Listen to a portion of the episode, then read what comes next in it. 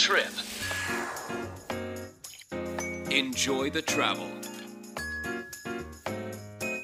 Attractive Hokkaido.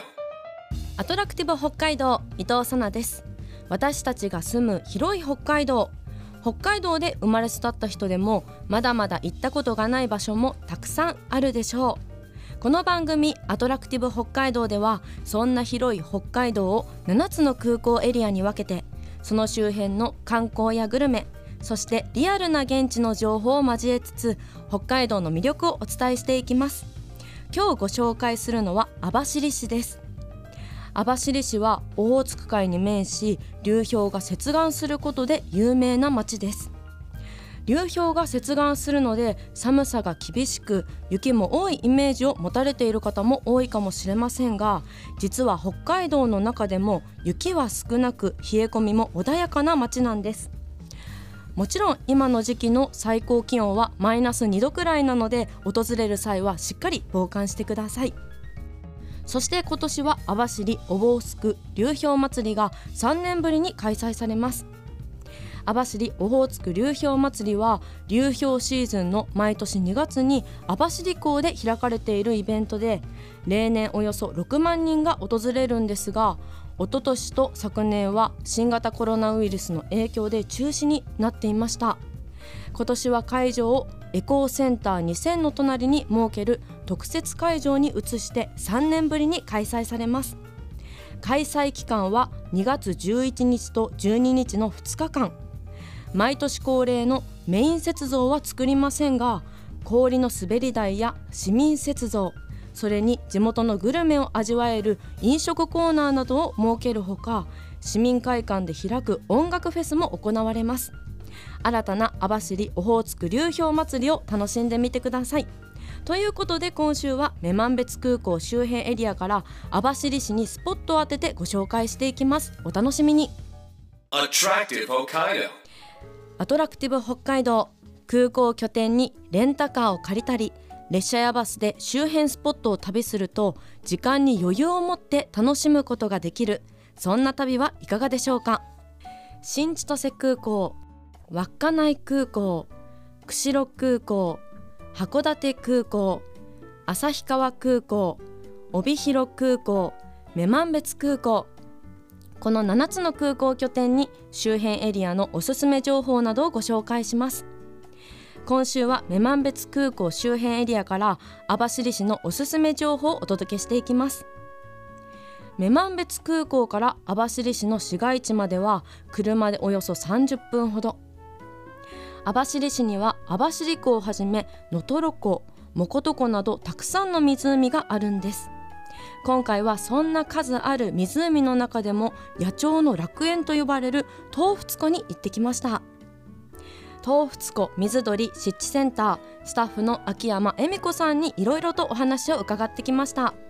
まずはこの東仏湖水鳥湿地センターはどんな施設なのかそして東仏湖はどんな湖なんでしょうか。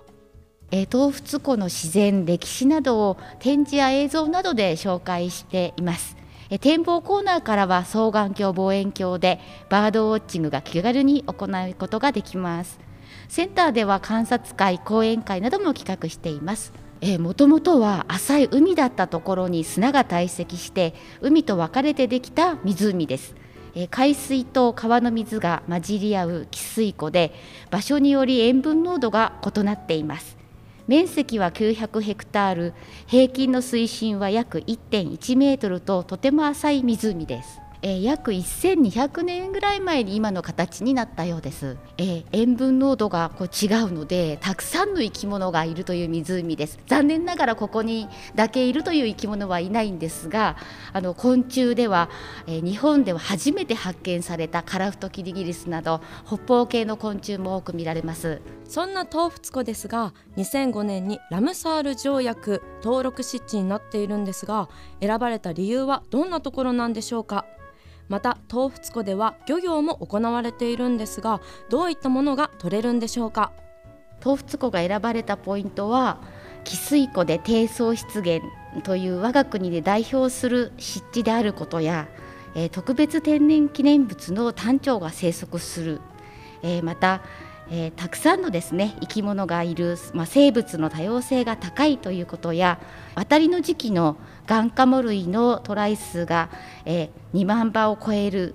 また、えー、オオハクチョウなどのですね水鳥が東アジアの地域全体で確認される個体数の1%以上を定期的に支えているなどがあります。えー、ワカサギ漁、スジエビ漁、シジミ漁、まあ、牡蠣の養殖などが行われていまして、えー、ワカサギの卵は全国の湖に供給されています、えー、また鮭やカラフトマスは海から遡上して、えー、産卵します、えー、東仏湖は沿岸漁業にとっても重要な湖になっています。そしてこの東仏湖の周辺にはたくさんの遺跡が残されているんです。えー、湖の南東には青島内遺跡がありまして、えー、縦穴式住居の跡がありましたり、えーと、シジミホッキ貝、えー、鳥やたくさんの鹿の骨などが発見されています。周辺には貝塚もあります。まあ、海、湖が近くて食べ物が豊富な場所だったからだと思います。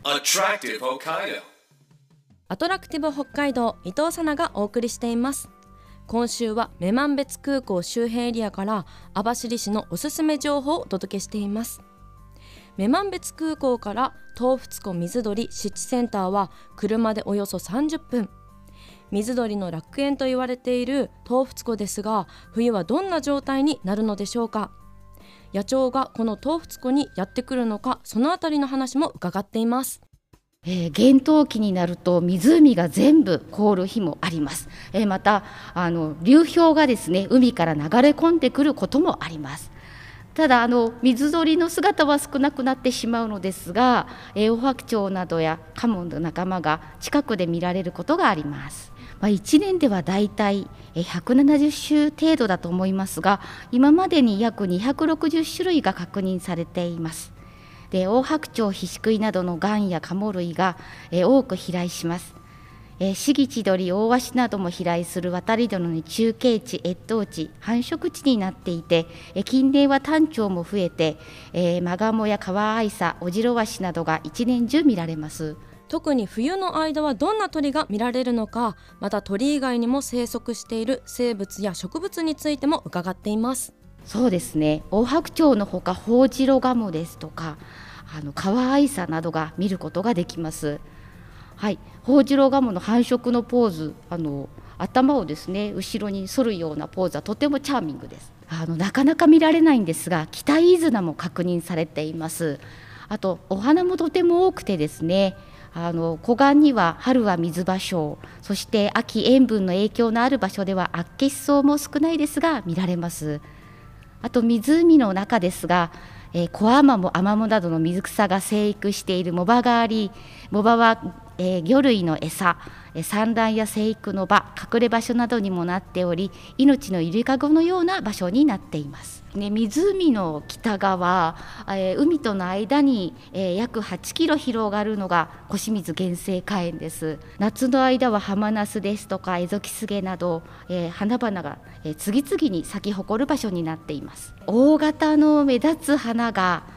え多いのはだいたい6月下旬から7月上旬になっています。このセンターの中にはいくつもの望遠鏡が設置してあって運が良ければ建物の中から望遠鏡を通して大足などの大型の鳥なども見ることができ餌を奪い合う姿などはとても迫力があるそうです。また多くの鳥が飛来する見応えある時期はいつ頃なんでしょうか？それは春と秋の渡りの時期ですね。もうあのカモがですねあのわしの飛翔で一斉に飛び立つ様子は圧巻です。はいぜひご覧いただきたいと思います。秋山さんおすすめの景色伺っています。はいやはり小清水原生花園のえ花の上でさえずるのごまのびたきなどのとてもチャーミングな鳥の姿ですね、えー、冬はオジロワシオオワシが餌争いをするような、えー、シーンでしょうかね最後に東仏湖の魅力も伺ってきましたここは昔あの大白鳥にえー、漬けをしていたんですけれども今は全くしないんですがすぐ近くであの厳冬期は、えー、そういった、えー、カモの姿が見られるということもあります。あとやはり春と秋の渡りのシーズンあのたくさんの水鳥が集う、えー、様子ですね。えー、単調がシャリ岳を背景に、まあ、夕日を浴びながらこう飛んでいく様子はもうとても美しいです。またダンスを踊っている、ね、あのシーンも見ることができます。そして何より厳しい冬を懸命に生きる生き物たちに、まあ、感動ができる場所だと思っています。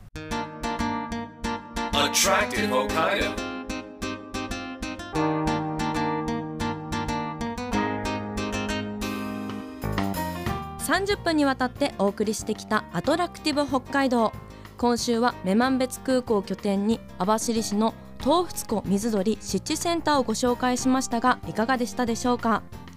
東仏湖では水鳥のほかエゾリスやキタキツネの哺乳類さらにはたくさんの昆虫。春から秋にかけては色とりどりの花たちが咲き誇るとても自然豊かな場所です。東仏湖水鳥湿地センターには湖に面して大きな窓が設置されていて寒い冬は暖かい室内から望遠鏡でバードウォッチングをすることもでき秋山さんのお話もとっても面白いのでぜひ四季折々さまざまな表情を見せてくれる東仏湖にお出かけください。東仏湖水鳥湿地センターの住所は網走市あざ北浜203番地産地先。開館時間は午前9時から午後5時まで。休館日は月曜日です。今日はこの番組をお聞きの方に抽選で網走湖産砂出し済みしじみ貝を1名の方にプレゼントします。網走湖のしじみ貝は徹底した資源管理と鮮度保持をしているため貝幅14ミリ以上の貝しか水揚げされていません。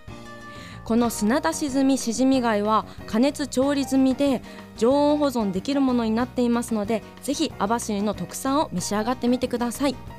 ご希望の方は検索サイトでカタカナでアトラクティブ北海道と検索してください。トップにこの番組のページがありますのでそこから E メールまたはメッセージフォームで簡単に送ることができます。ご応募の際にはお名前ご住所電話番号を必ず明記してください。当選者の発表は発送をもって変えさせていただきますのでご了承ください。アトラクティブ北海道来週もお楽しみに。お相手は伊藤さなでした。バイバイ。